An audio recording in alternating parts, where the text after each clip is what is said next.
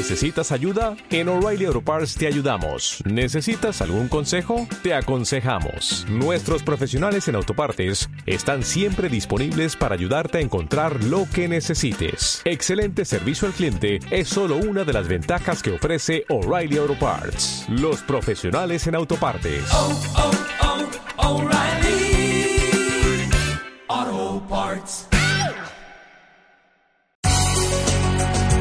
Gracias por escuchar los podcasts de Radio Nacional. Acceda a todos los programas en rtv.es barra a la carta.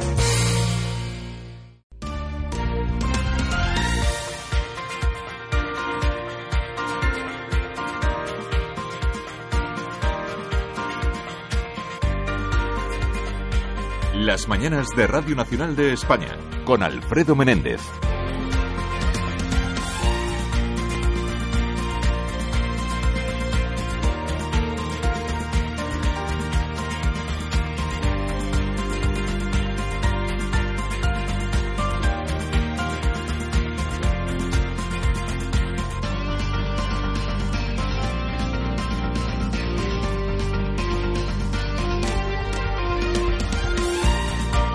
Casi siete minutos pasan de las 11, de las 10 en Canarias y abriendo la última hora de programa de hoy con Javier Capitán, Ramón Arangüena y Eva Cordón, que ya estamos todos, o casi todos, porque en el control y realización Raúl Duque y Juan Carlos Gómez.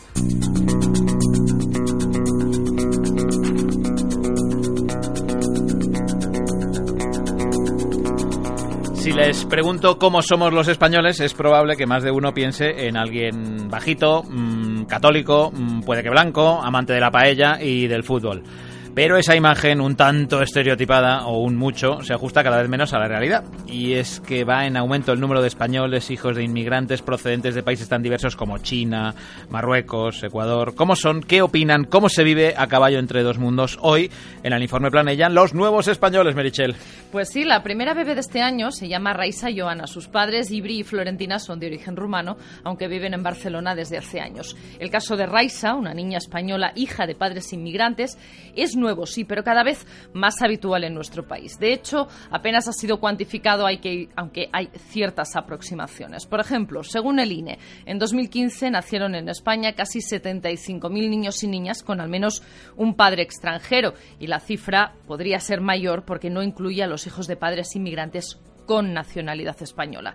Según un estudio del Instituto Ortega y Gasset, el 80% de los hijos de inmigrantes nacidos en España se sienten españoles. Lo destacaba su autor Alejandro Portes que en un reciente congreso.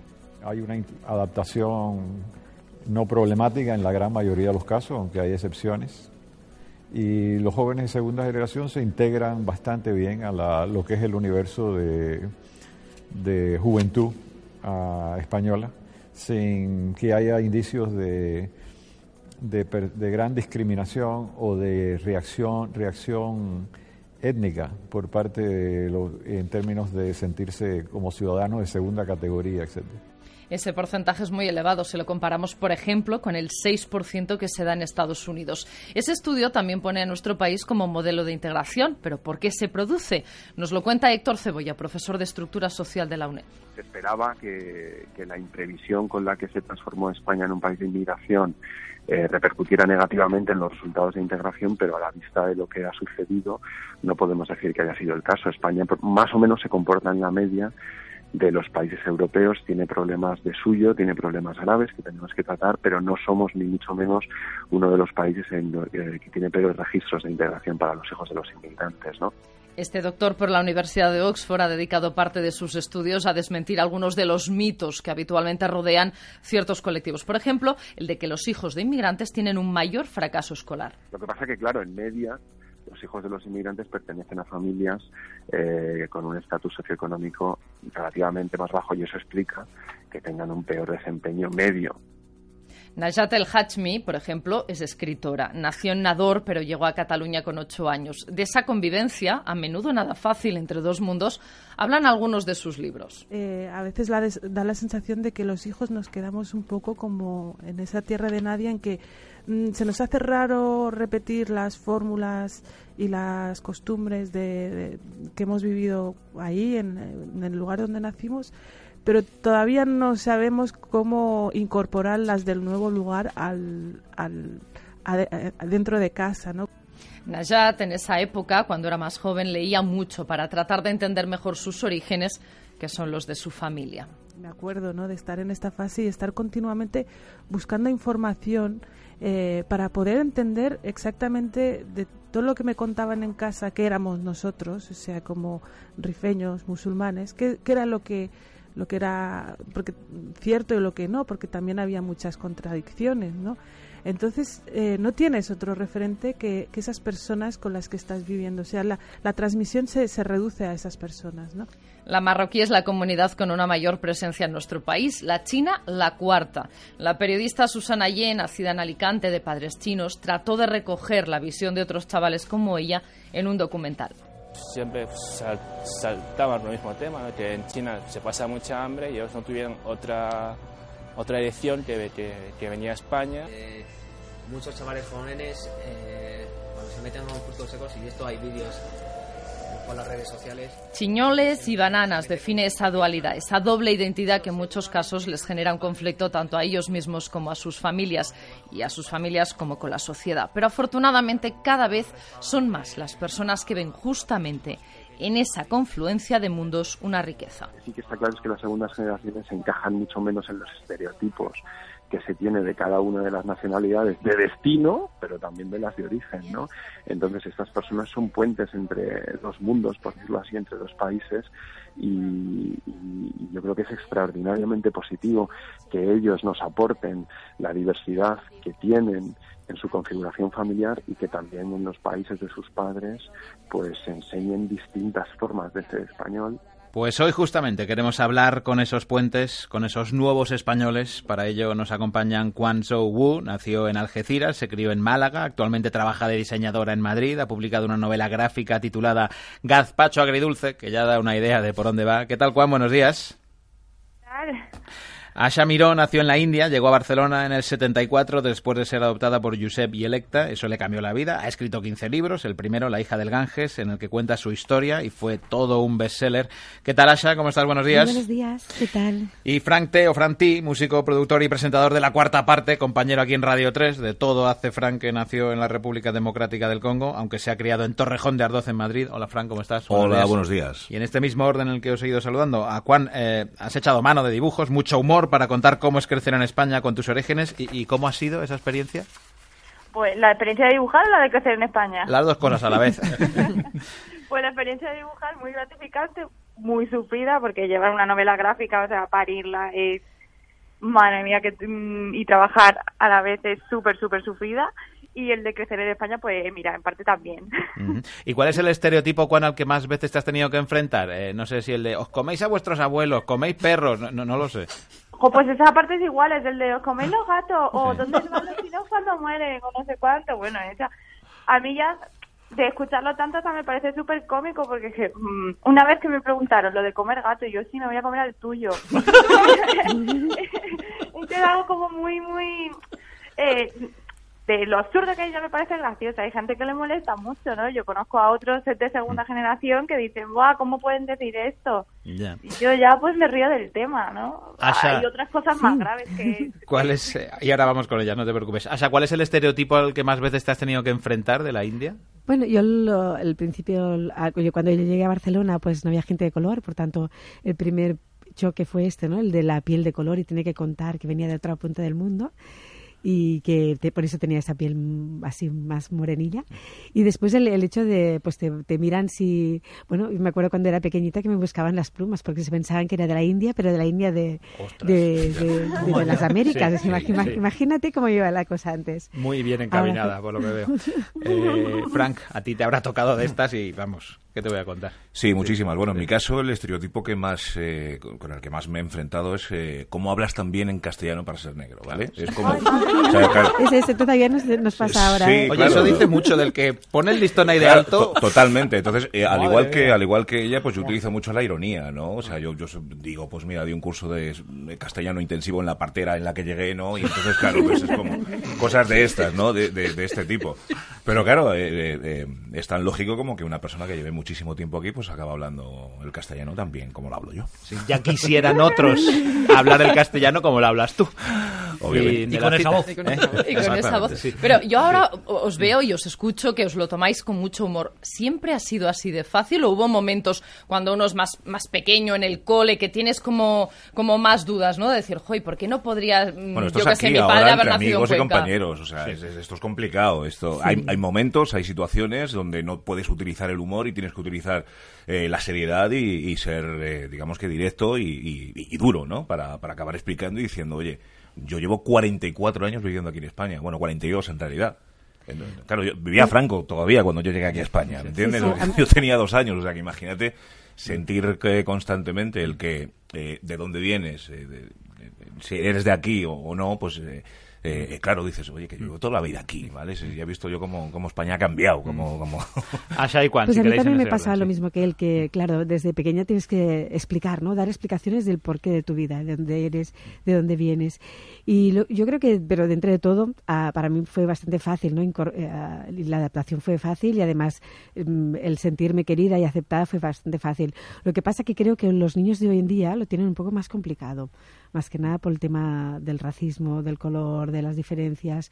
Hay- a veces hay, hay puntos en que, en que la, la gente no, no, no te tiene ese respeto, ¿no? Y no, no, no ap- no aprenden que la diversidad es buena para todos. Mm, Pero no sé Bueno. si técnicamente, eh, a lo mejor, lo del racismo habría sido más lógico, entre comillas, al principio, cuando Sí, eran menos. te- Ahora eso ya forma parte de nuestra riqueza, ¿no? Pero, pues, por- en, en mi caso, pues, el, a, a mí nunca me ha pasado, pero ahora, por ejemplo, a mi hija alguna vez le dicen cosas, ¿no? Se meten con su color o le- y, y es extraño porque tendríamos que ser mucho más educados, ¿no? Ser, Sí. Ya por lo que decías, ¿no? Ha pasado mucho tiempo ya. Juan, discúlpame. Pues es no sé, en, en mi caso sí que ha sido, ha sido duro el tema de crecer, porque aparte, por una parte está mi familia que era muy tradicional y quería mantener todos los valores que consideraban chinos y buenos, y por otra parte en el colegio, pues como no había casi chinos allí, pues sí que sufrió racismo.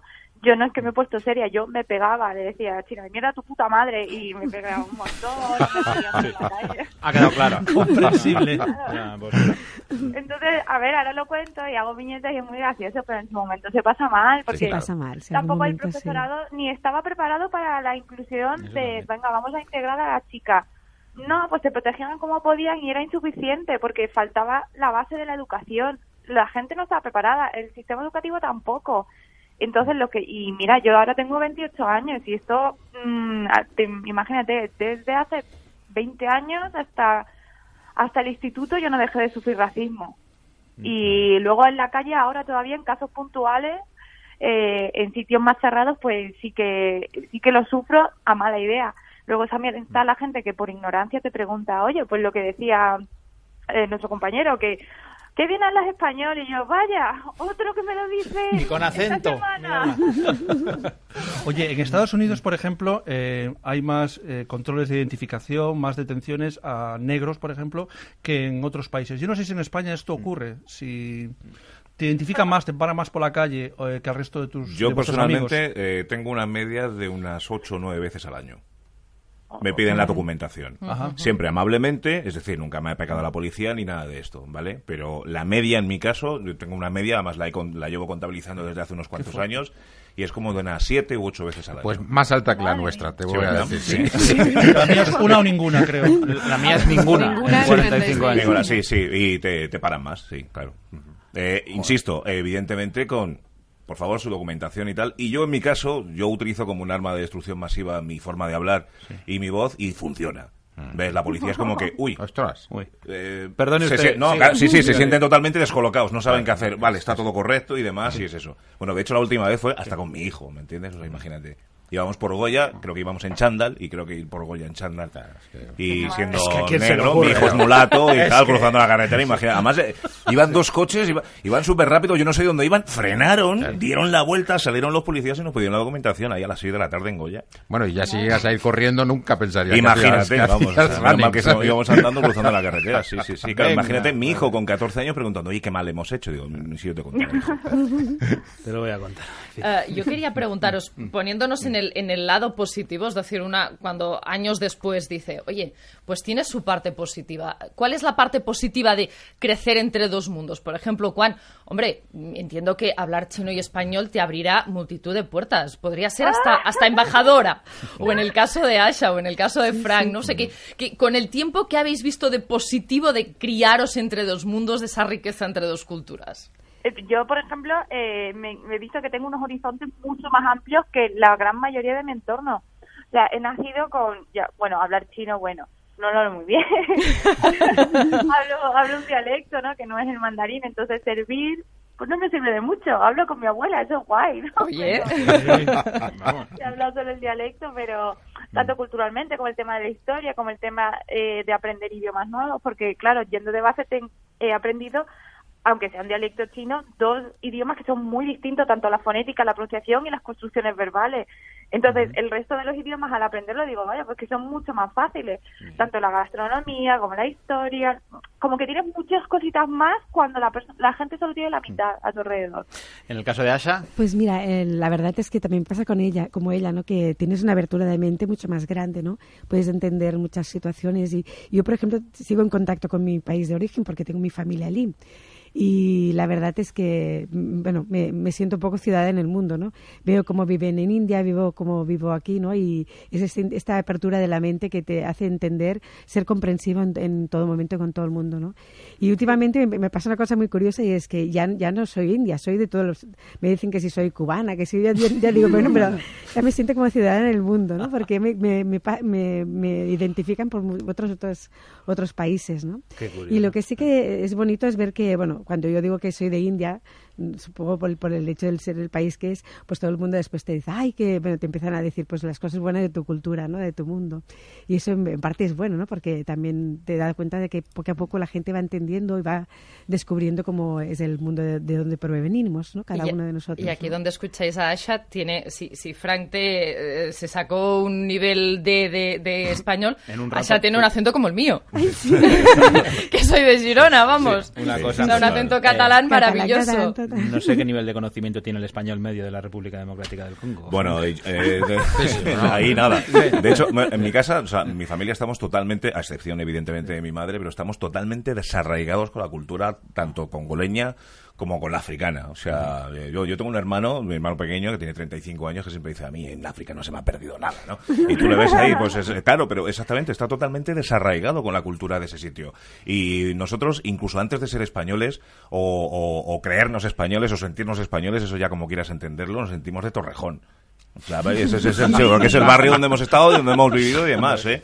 Y luego estoy de acuerdo un poco con ellas, es decir, acabas teniendo empatía un poco por todos los sitios. Eh, yo viajo a Colombia, evidentemente, claro, la música y que tengas fans en muchos sitios, pues eso ayuda, ¿no? Pero sí que es cierto que cuando yo me he ido a Colombia y he encontrado una eh, comunidad eh, afrodescendiente colombiana grandísima que me adoran, me, me, me, me- bueno, o sea, les encanta mi música. Muchos me han dicho que lo que he dicho yo en mis letras, por lo que yo he podido sufrir por ser negro aquí en España, les ha servido a ellos también y demás. Luego te vas, por ejemplo, a, a- a Egipto. He estado en Egipto con, con, con la gente del hip hop allí.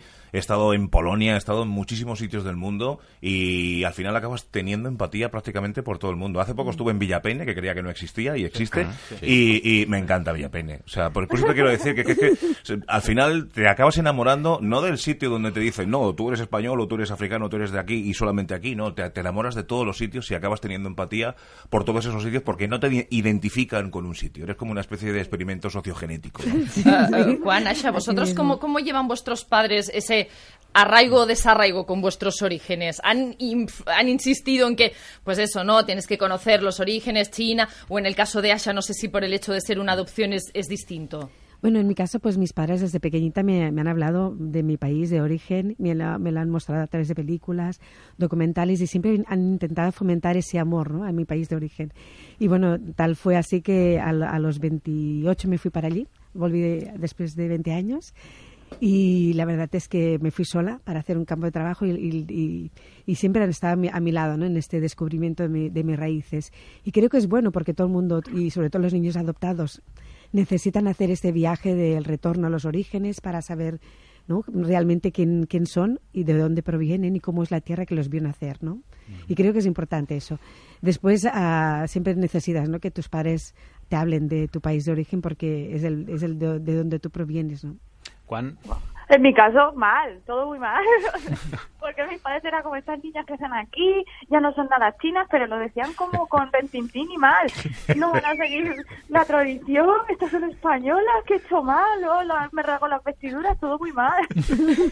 Y- y entonces, el- con el, entonces, con el tiempo... Afortunadamente siempre quedaba la abuela, ¿no? Con la que hablar ahí Sí. en dialecto, mantener un poco las esencias. Mi, mi, mi abuela también mal, ¿eh? Es como estas niñas tienen que aprender chino, tienen que ser la típica señorita china que se case con 20 años, tener cuatro hijos a los 23 y, y tener un restaurante, un negocio. O sea, para nosotras fue una lucha. El luchar simplemente, o sea, venimos como venimos de muy atrás, todo el pasito que hemos dado ha sido bien, bien, qué bien. La tontería de estudiar una carrera, ya ves tú, que todos éramos alumnas de sobresaliente todo eso hubo que pelearlo. Entonces, hasta que ellos entendieron que todo eso también era bueno y no era exclusivo, sino que incluía además que quisiéramos la cultura china, yo ahora mismo acabo de volver de allí porque estoy, estuve de viaje, me ha parecido maravilloso, me ha gustado mucho ver allí, ver tus raíces, ¿no? De dónde vienes y entiendes más. Pero ya te digo, mm, madre mía, qué lucha. Y en el caso de Frank, ¿se produce algún cortocircuito entre madre e hijo? O madre y nieto? Porque claro, estás tú, está tu hijo. Eh, No sé exactamente si hay algún tipo de transferencia de legado o no. Mira, a mi madre le, le ocurrió una cosa. Llegamos en el año en septiembre del año 75. Yo tenía dos años, mi madre tenía veintipocos. Y claro, me lleva a la guardería. Yo lo primero que empiezo a hablar es eh, eh, pues, el poco castellano que puede hablar un niño de dos, tres años. Y mi madre no. Entonces estuvimos un tiempo y mi madre me dijo que hubo un tiempo en que no nos entendíamos. Ahí se, se formó el primer cortocircuito del que hablas. O sea, entonces ella con un librito y con, con, con las series que echaban en ese momento, Cañas y Barro y Starkey Hatch y todas esas que echaban en ese momento, pues tuvo que aprender español y, y poder comunicarse con su hijo de tres años que no hablaba ni inglés, o sea, ni francés, ni chiluba, ni ningala, ni los, dia- ni los di- idiomas que se hablan ahí en, en el Congo. Entonces, claro, e- eso hizo que el resto de mis hermanos pues les pasara exactamente lo mismo. Por, por lo tanto, estamos totalmente desarraigados, no hablamos ni ningala, ni chiluba, ni kiswahili, ni ninguno de los idiomas que se hablan en el Congo. ¿Qué es lo que pasa? Que vienen eh, paisanos a veces a, a casa, cuando digo paisanos me refiero eh, de mi madre, de la República Democrática del Congo, que la regañan, pero tus hijos no hablan ni ningala, ni chiluba, ni kiswahili, ni nada. Pues no, no, no me he tenido que preocupar antes de poder educarles y darles de comer que de que, que hablen español, que ese es el idioma que se habla aquí. Para trabajar aquí tienes que hablar español. ¿Y la relación abuela-nieto? Eh, no sé, tiene que ser especial. Abuela nieto, ¿te refieres mi hijo Ah, sí, con...? con sí. eh, sí, bueno, es, es especial, pero vamos, o sea, nosotros estamos totalmente españolizados y europeizados, o como se diga. Eh, eh, nada, mi hijo es- le preguntas de dónde es y dice la cala. Nacional pues, la Cala. No, no, no. Alcalá de Henares, Claro. claro. Eh, cuando analizamos si la sociedad española es racista o no es racista, por hacerme una ronda para terminar, ya sé que es un clásico, pero por dejar un mensaje positivo o no, Juan, que igual lo dejamos ahí también para la reflexión. ¿Tú crees Pues que yo- es una sociedad racista o no? Yo no creo que sea sociedad racista con maldad. Yo creo que hace falta educación. Entonces no, no digo, oh, qué, qué racistas sois todos, qué mal hacéis, ¿no? Pues si hay ignorancia, la gente pues hace pues lo que le sale porque no se les ha enseñado. Yo creo que estamos en camino de no serlo. Sí. Asha. Yo también creo, como Juan, ¿no? que la, la sociedad a veces no, no, no está sensibilizada, no está preparada, no está informada y a veces mete la pata, pero bien, bien metida. Y por suerte, poquito a poco, ¿no? Se está educando, se está intentando, pues un- como hay casos de racismo y la gente lo- los ve, pues eh, intentar no, ca- no caer en ellos, ¿no? Por, por suerte, yo creo que vamos a, a mejor, ¿no? Sí. Espero. Yo voy a llevar un poco la contraria. ¿Ah, Yo sí? yo soy, yo, yo creo que no en la sociedad española, sino el universo entero es racista. O sea, yo ahora mismo me voy a Plutón y seguro que sale un plutoniano diciendo negro, vete de aquí. O sea, estoy completamente convencido de eso. Eso es lo que pienso. Hay una cosa, eh, preparando un poco la, la charla, eh, yo había leído que Juan se define a sí misma como andaluchina. Me contaban los sociólogos que es verdad que las segundas generaciones son difícilmente clasificables, ¿no? Que es difícil que, que encajéis en un, en un perfil como quizás encajamos alguno de nosotros mucho más claramente. Vosotros si os preguntan cómo os definís, de dónde sois, cómo, no sé, en una palabra, ¿cómo os definiríais? Yo en una palabra no lo puedo decir. Yo normalmente cuando... Claro, es, es que yo, yo soy Soy de bantú. Torrejón. Claro, pero eh, eso para resumir, ¿vale? pero en realidad, o sea, yo soy bantú, yo soy baluba, yo soy africano, soy del Congo nací en Zaire, porque el Congo antes Sí. de que era el Zaire, o sea, que imagínate, ¿eh? Eh, soy español, soy de Torrejón y soy madrileño y soy europeo. Para mí, yo soy todo eso. Todo eso soy. Yo tengo tres pasaportes, español, del Congo y del Zaire. Madre mía. Asha. Yo, yo siempre digo que soy una indiana catalana española, ¿no? O sea que, y al final, últimamente ya digo que soy soy ciudadana del mundo, por eso que me está pasando últimamente, que soy de todas partes, ¿no? Y bueno, eso creo que tienes que estar abierto para aceptar todas las identidades, ¿no? Y estar feliz con uno mismo de, de, de tu propia, de tu propio origen y de tal como eres, ¿no? ¿Y Juan? Sí, totalmente, totalmente, estoy de acuerdo con ello. Lo que pasa es que a mí, aparte de definirme como andaluchina, que aparte la, eh, por donde me he criado y por mis orígenes, me pasa algo muy curioso que cuando voy a China hay veces que me siento allí muy española.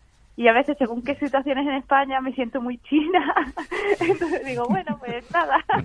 Depende de los días, eh, es lo que Depende tiene. de los días, pues, pues, pues, básicamente. Y cuando vivía en Inglaterra, pues bueno, pues así, si es que somos de donde nos da la gana. Si es que una palabra es muy limitado para definirte. Pues ya está. Los de Bilbao son de donde quieren.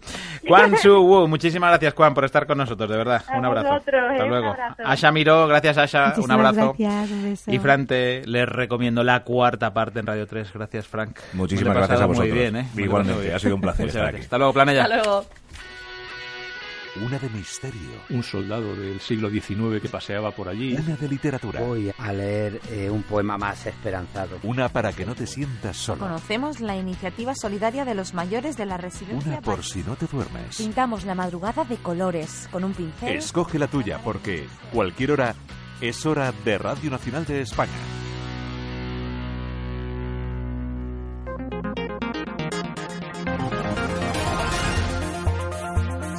Pasa un minuto de las once y media, de las diez y media en Canarias. ¿Quieren otra demostración más de la vuelta a la normalidad? Avance informativo del diario de las dos. Gema Alfaro, ¿qué tal. Alfaro? ¿Cómo estás? Buenos días, feliz año y todo lo que traiga. Ay, sí, sí, es que ¿Por hay que seguir. dices lo de la normalidad si hemos estado juntos todo el tiempo? Pero en el 17, en el 17. Es verdad, somos de el otro, 17. somos de otro año. Ay, Se le ha ay, pedido a los reyes. Qué ¿Qué tal, voz. ¿Qué tal los reyes? Bien, bien, bien. Bueno, podían haber estado mejor. ¿eh? ¿Cómo que bueno? Uy, podían haber estado mejor, pero... ¿Sí? ¿No nos han gustado? Sí, nos han gustado. Cariño, pero- cúrratelo más. ¿eh? Vale. Bueno. Bueno, ¿de qué vamos hoy? Anda, que no te meto en líos. Ay. Sí. Bueno, sí, que luego empiezo con las pastillas y Sí. va fatal esto. Y la Por diaparda. abajo. Y la diaparda. Bueno, este lunes seguimos muy pendientes del temporal que, al- que se aleja, todavía está causando estragos en algunas zonas. 26 provincias están todavía hoy en alerta. Lo peor sigue estando en el norte y centro de la península, pero también hay algunas zonas del sur, como Granada, donde se va a hacer sentir hoy. La red viaria está mucho mejor que en el fin de semana, aunque todavía hay carreteras comarcales cortadas, por ejemplo, en Ávila. Ahora lo que más preocupa es el hielo. Redacción en la estación Polar Cebra, quiero decir, en Castilla y León. Sara de Blas, ¿qué tal, Sara? ¿Cómo estás? Buenos días. Buenos días otra vez. Ávila y Segovia han amanecido cubiertas de blanco, aunque ya se acostaron así ayer y anteayer. Eh, muchas de las calles se encuentran aún intransitables, pero los equipos de limpieza se afanan en abrir los accesos a las principales zonas de ambas ciudades. Nueve tramos de carretera de la comunidad se encuentran cerrados y en otros 19 es necesario el uso de cadenas para circular. Preocupan especialmente las placas de hielo, como decíais, no en vano. En la comunidad se han registrado las temperaturas más bajas de España, más de 14 grados bajo cero en la riba de Escalote, en Soria. Ahora luce el sol en Castilla y León, pero la Agencia Estatal de Meteorología espera que mañana vuelva a nevar en Ávila, Burgos, Salamanca, Segovia y Soria. Ya lo dice el refrán, año de nieves. Año de bienes. Efectivamente. Gracias, de Blas. Un abrazo. Un beso. Chao.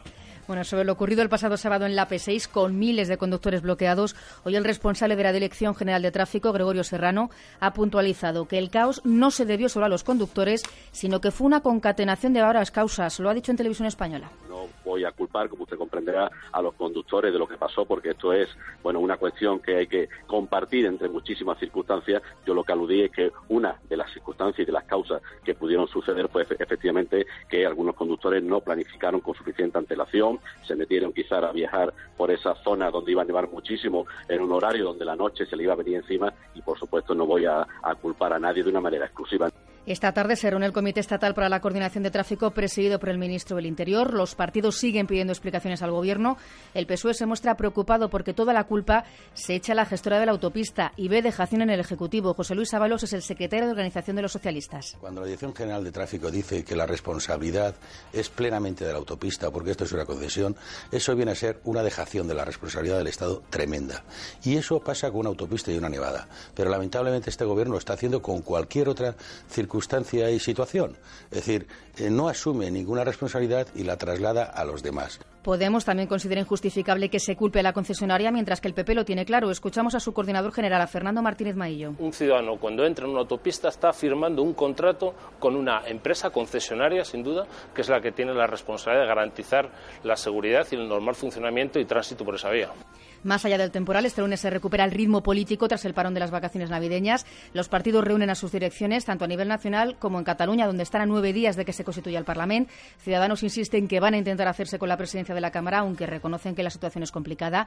El PP, por su parte, sigue insistiendo también en que los números pueden dar incluso para que la formación naranja pueda llegar al Palau, de San, Jordi. Por cierto, que hoy los exconsejeros Jordi Turul y Josep Rull van a visitar a los encarcelados en las prisiones madrileñas de Estremera y Soto del Real, a Oriol Junqueras, a Joaquín Ford y a los Jordis. Por cierto, que en este programa ha hablado de Cataluña el exmiembro del PSOE, José Antonio Pérez Tapias, quien ha explicado su marcha del partido y ha defendido la celebración de una consulta. Un referéndum consultivo, un referéndum para que la ciudadanía catalana se pronuncie, hay que distinguirlo de lo que es en sentido estricto y al final de un proceso, si se diera, un referéndum de autodeterminación.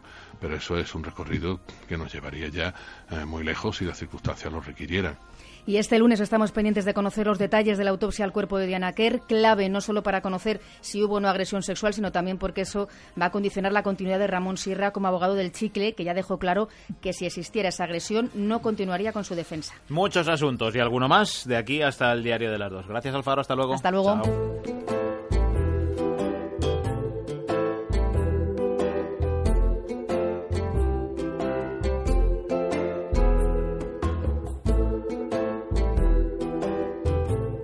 Y luego la otra noticia de Ramón Arangüena. Es notición esto. Sí. Un preso asturiano dado por muerto resucita cuando le iban a hacer la autopsia. No fastidies. Pues sí. ¡Qué milagro!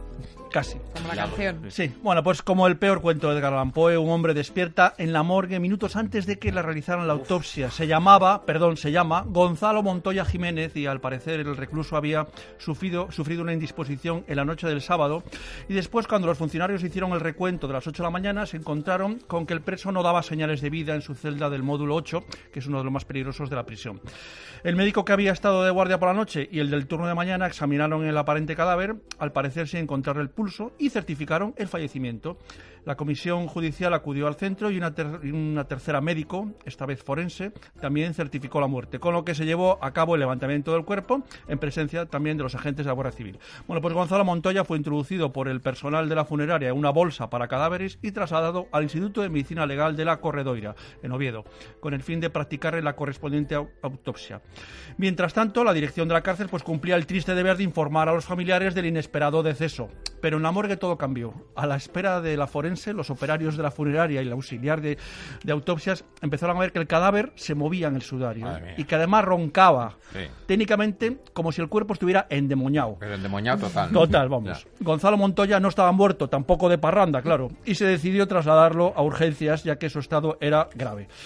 El preso empezó a encontrarse mejor nada más entrar en el hospital y recibir los primeros cuidados y la dirección de la cárcel volvió a llamar a la familia para decirles supongo que tenía una noticia buena y otra mala y que todavía ha sido un pequeño error sin importancia, aunque al parecer a los familiares tanto sobresalto no les ha hecho mucha gracia.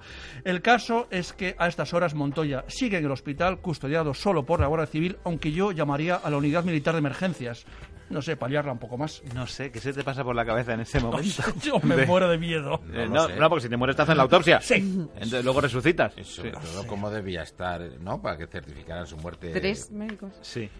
Eh, un pulso de esos. Bueno, se me abren muchas reflexiones. Catalepsia esto, ahora que lo Sí. pienso. Un caso curioso. Muy curioso, sí, pero... Catalepsia, sí. Eh, Sí, eh, sí. Que te da- das todas las constantes, como de que Claro. estás muerto y no estás muerto. Y no estás muerto, sí. Bueno, yo para eso mucha gente pide la incineración siempre. Dice, no, no, yo ya que me Mucho incinero. mejor que me quemen vivo. ¿Dónde va a parar? Hala, ya está hecha la reflexión. Las mañanas de Radio Nacional de España con Alfredo Menéndez.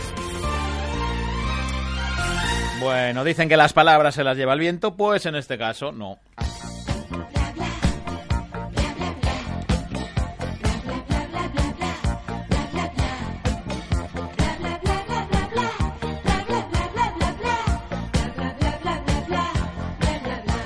Mañana, día 9 de enero, sale a la venta un libro de 192 páginas que incluye cerca de 500 frases hechas o más bien deshechas, depende de cómo se mire. El título es No seas pájaro de paragüero. Sí, han oído bien. No seas pájaro de paragüero y otras blabladurías que han escrito Gonzalo Abadía, Javier Abadía, Jorge Abadía, Rafael Abadía y Alfonso Abadía, que para mí que deben ser familia. Los Abadía, ¿no? Puede ser. El clan de los Abadía. Saludamos a dos quintas partes, a Gonzalo y a Alfonso. ¿Qué tal? Autores Bueno. del libro, muy buenos días. Muy buenos días a todos. ¿Qué tal? Eh, blabladurías existe. Sí, claro. Existe. El término no lo sé. Eh, eh, existía eh, habladurías y ahora le hemos dado la vuelta porque, gracias a Dios, eh, eh, la gente es genial y en alguna reunión, alguna comida, algún viaje, alguien dijo, eh, debió decir, esto no son más que blabladurías. Y ahí conseguimos bautizar lo- el proyecto eh, WhatsAppero que teníamos entre los cinco hermanos, que era captar, cazar frases absurdas eh, reinterpretadas de la lengua española por, por la gente. ¿Cómo os habéis ido repartiendo el trabajo entre los cinco? A ver quién encontraba la burrada mayor o qué. Mira, solo, solo había una norma realmente y era que es que no se pueden inventar. Sabemos que hay series de televisión y tal que los guionistas muy hábiles inventan expresiones de algún personaje, pero aquí lo que teníamos que hacer nosotros era cazarlas al vuelo y entonces en cuanto las cazábamos eh, se apuntaban y las enviábamos al grupo de WhatsApp donde nos partíamos de risa, claro. Qué bueno. En conversaciones orales, quiero decir, o, o porque no todas, o a lo mejor alguna estaba escrita.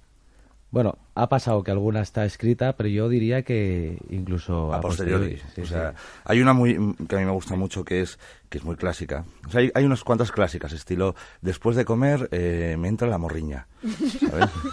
la gente, esta está muy consolidada. Eh, pero hay una que me hizo mucha gracia porque el otro día fue titular en La Vanguardia y yo diría que hoy sigue siéndolo, eh, si la buscas, que es eh, sobre un rockero o sobre un cantante eh, coreano.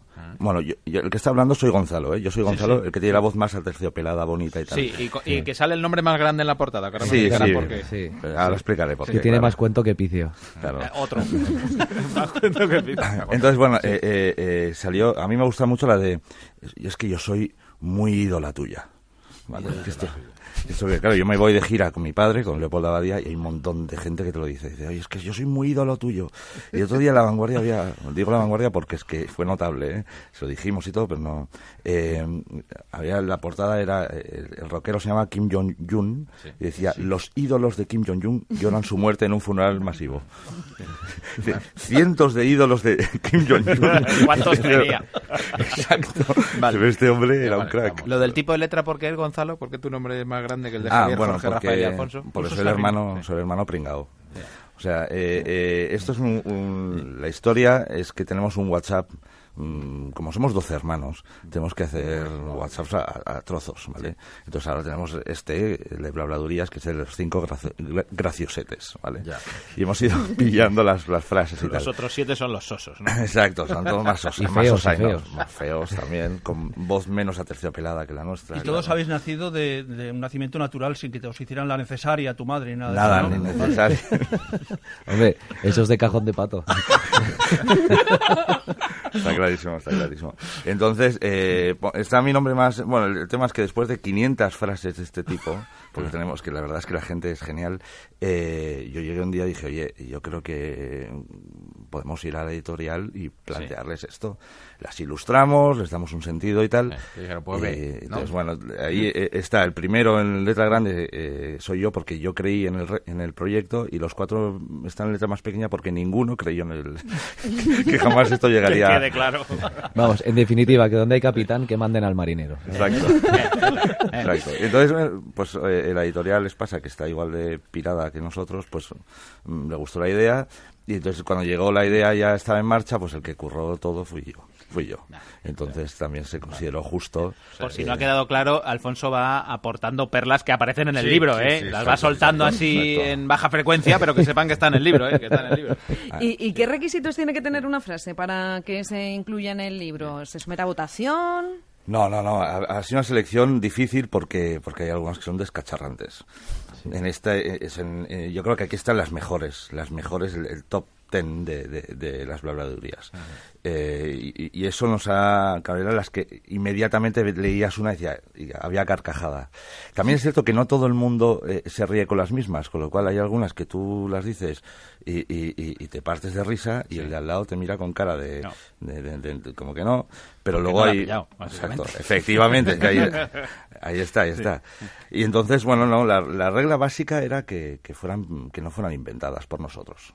O sea, que jugáramos un poco a que el azar, el azar nos... nos El azar, sí, el hayan azar. sido escuchadas eh, Exacto, en un exacto. determinado contexto. Y además eh, eh, muy traicioneros por nuestra parte. O sea, en reuniones con clientes, en- en- en- hay algún cliente o, o con una secretaria o, con- o en un viaje que, que, se, que lo, ha, lo ha empezado a ver y dice, oye, esta frase la dije yo, ¿no? Algún Sí, cliente sí. la habéis puesto entre la espalda y la pared. Exacto.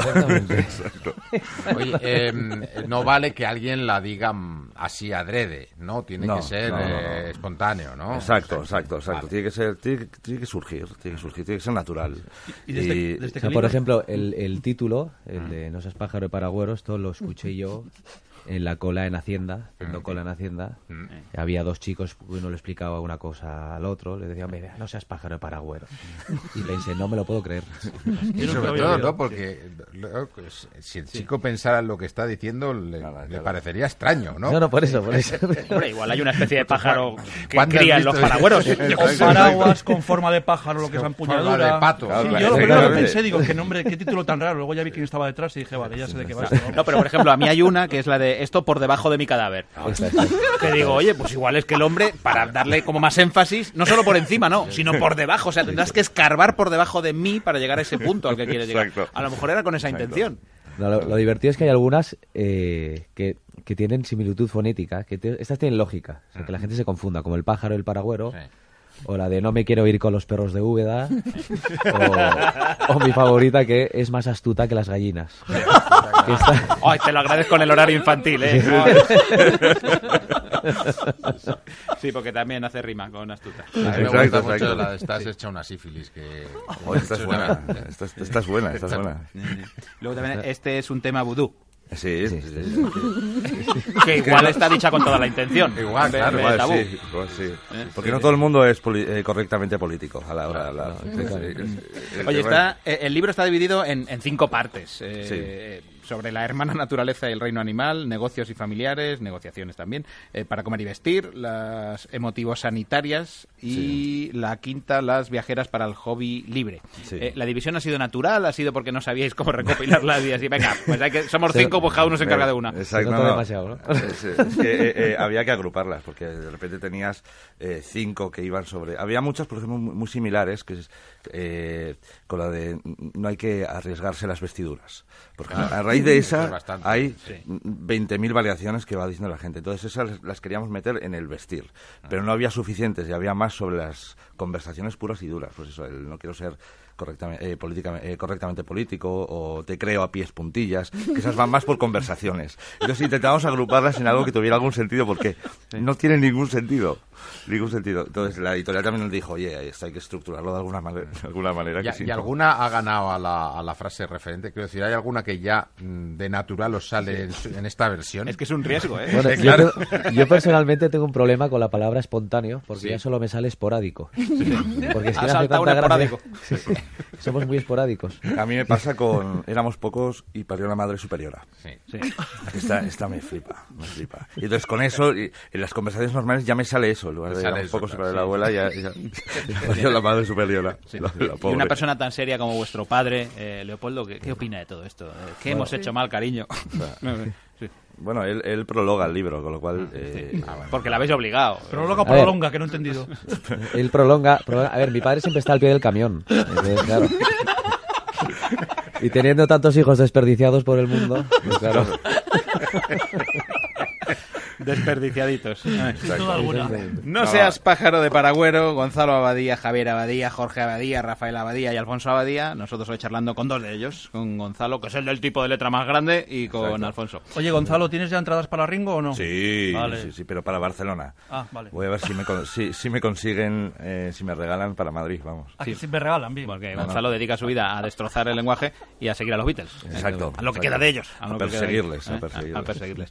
Chicos, muchas gracias, de verdad. Hemos Muchas gracias y perdonen las disculpas. Nada. Hasta luego. ¿Qué tiene de nuevo el año nuevo? Pues que se cambia el número. Yo me voy a apuntar al gimnasio. Cada año empieza con nuevos propósitos y deseos. Voy a hacer un curso de inglés. Igual me apunto a coleccionar sellos. Nuestro deseo es que sigas con nosotros Hacéis un gran favor. y se sumen nuevos oyentes. Tenéis un programa maravilloso. Nuestro propósito es trabajar para que, para ti, cualquier hora, 6 y 14 de las mañanas. sea hora de Radio Nacional de España.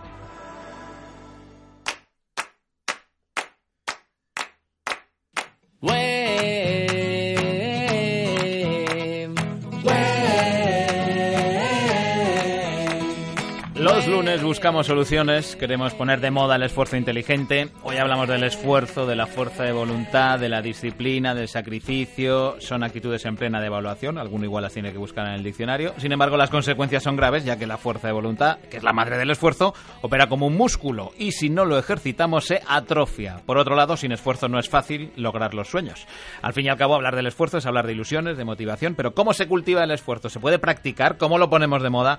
Marta Romo nos lo va a contar. ¿Qué tal, Romo? ¿Cómo estás? Buenos días. Buenos días, ¿Te han muy tratado bien. bien los reyes? Estupendamente. Muy bien. Me he portado bien. ¿Qué es el esfuerzo inteligente? Pues mira, el esfuerzo inteligente es hacer lo que quieres hacer para conseguir un objetivo a pesar de que te cueste, pues, pues, o que tengas una gran dificultad o que te cueste mucho, pues, sacrificio, sudor, etcétera, ¿no? Si hay un esfuerzo inteligente, ¿quiere decir que hay un esfuerzo bobo, tonto? o- Claro. Sí. Muchas veces hacemos cosas con mucho esfuerzo que realmente no aportan nada, no queremos hacer y a veces ni siquiera tenemos que hacer. Pero hemos aprendido el esfuerzo por el esfuerzo o hemos aprendido que, que si no te esfuerzas no vale la pena. Y no siempre es así. Y todo esto en medio de una reflexión, si quieres, que el esfuerzo cada vez está menos de moda. Lo de Claro, esforzarse, sacrificarse y demás. Vivimos en una cultura de inmediatez total, entonces el, el esfuerzo ahora mismo está como de capa caída, ¿no? Sobre todo en la, la gente más joven. Y, y es una pena. Yo creo que hay que poner de moda el esfuerzo de nuevo y, y ponerlo como un gran valor, porque al final, cuando cultivamos el esfuerzo y tenemos esa, esa habilidad eh, trabajada, somos más fuertes. ¿no? Nos da mucha fortaleza. De hecho, Marta Roma ha puesto eh, en las redes sociales una campaña con el hashtag Pongamos de moda el esfuerzo. La gente se está sumando. Eh, ¿Con Sí. qué respuestas? ¿Te está Pues, sorprendiendo? la Sí, gente? la verdad es que yo pensaba que no iba.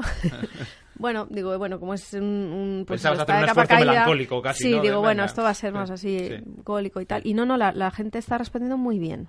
Muy bien, muchísimas ideas, mucho retweet, mucho ruido. La verdad es que estoy muy contenta. Aunque sea una tontería, lo que más cuesta del esfuerzo es que cuesta. Claro. Entonces, ¿cómo se vence esa resistencia? Bueno, hay, mm, hay muchas. eh, y bueno, lo, lo- lo principal es haber aprendido.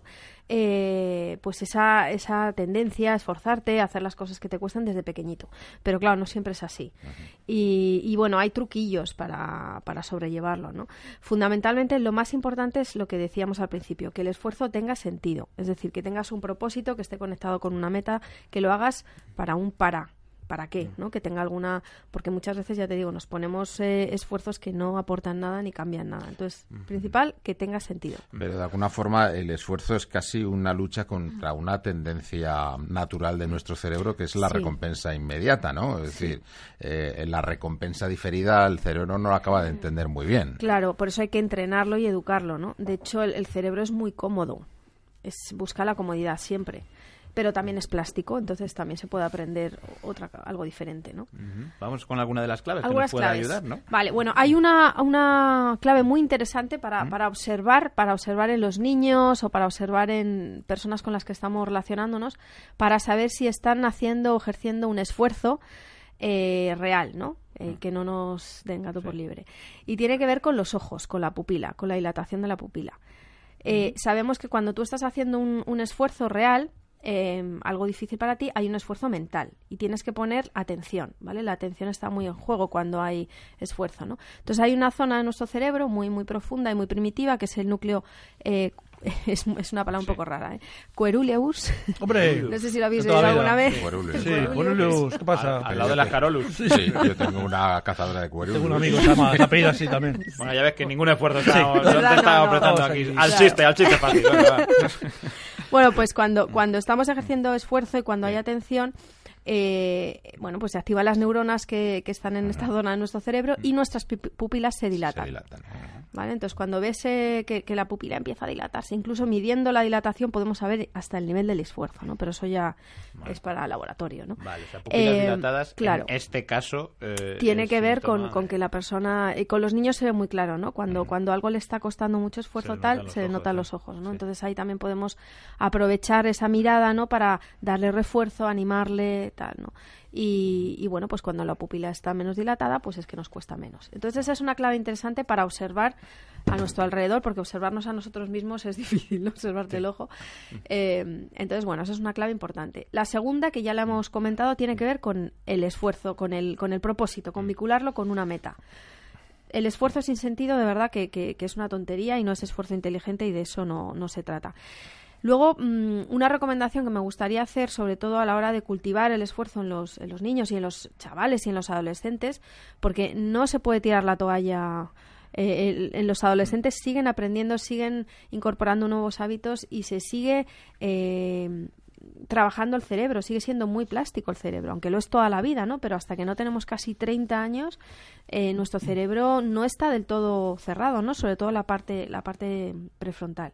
Entonces, darles pequeñas responsabilidades acorde a su edad, aumentando el nivel de dificultad y, y dejando, dejando a los niños y a los chavales hacer las cosas por sí mismos, darles tiempo, porque muchas veces somos muy impacientes y cuando vemos que a la primera de turno fallan o le está costando un poquito, allá vamos ¿eh? el adulto o el tío o el padre o tal a echarle un cable. No, hay que darle tiempo, hay que darle oportunidades para que se equivoque, para que lo vuelva a intentar, para que lo vuelva a intentar varias veces, ¿no? Esto es muy importante. Y mm, otra cosa muy interesante tiene que ver con el valor del reciclaje. ¿Eh? El valor del reciclaje, sí, Contenedor enseñar amarillo, De ¿qué? botellas.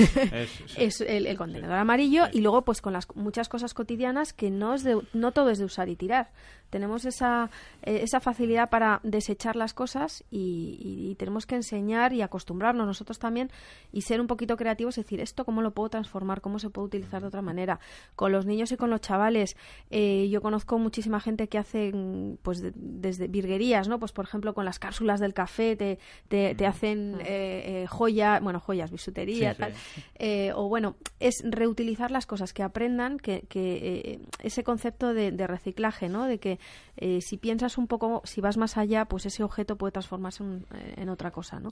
Porque si no todo es como fácil, ¿no? Pa, todo todo, todo Sin es de usar y esfuerzo, tirar, sin claro. esfuerzo y no... Pero ahora que pues estás no se hablando de una cosa artística, por ejemplo, yo no sé si está reñido el esfuerzo inteligente con la genialidad. No sé, por ejemplo, te pongo Sorolla, a lo mejor Mm. un cuadrito de estos pequeños de 10 por 20 centímetros, lo pintaba en 15 segundos, vamos, en 15 minutos. Y era genial.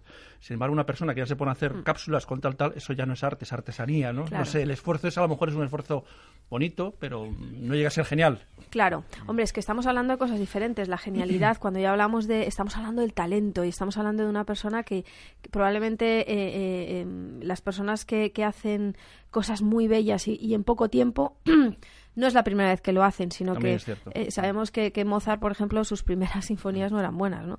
Eh, entonces, bueno, todo el mundo habla de él, le consideramos un genio, pero sobre todo, pues, pues cuando tuvo unas horas de entrenamiento, ¿no? Entonces, lo previo sí que tiene que ver con el esfuerzo. y Luego llega la genialidad. Y para los peques, que hablabas de ese Sí. refuerzo, de esa recompensa, eh, ¿te refieres a algo material o a una palabra de aliento? Bueno, A- esto que estás diciendo es muy interesante porque todo el mundo siempre habla a A los mí no me dices esas expertos. cosas. Porque no te esfuerzas. Hay que empezar a, a reforzarse, hay que empezar a reforzarse. Pues eh, siempre se habla de que lo, lo importante, lo interesante es la motivación intrínseca, ¿no? La- el hacer las cosas por ti mismo, porque quieres, porque tal.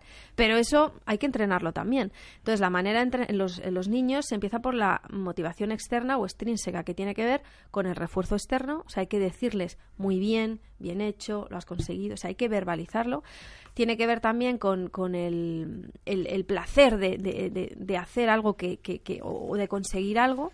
Tiene que ver con la mirada social o tiene que ver con un premio.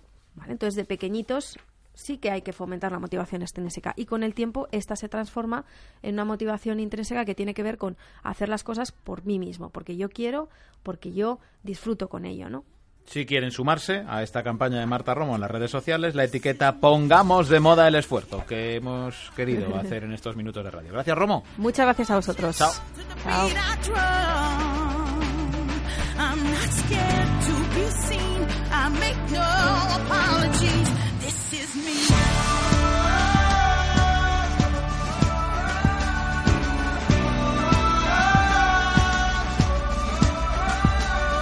Pues habrá que irse y echar el cierre al Porque tú lo dices, Pues porque claro que sí, no, porque no, llegan las no noticias. está aquí tan España vuelta sentado. y vuelta y el resto de la programación. Mañana más, Bueno. eso sí, ¿eh? Así que Mañana sí. Capitán Vale, Arangüena, vale. Cordón. Hasta mañana, ¿vale? Nos vamos con la canción que se ha llevado esta madrugada hora española, el Globo de Oro al mejor tema por la película El Gran Showman, This Is. Me, y con ella nos vamos. ¡Chao!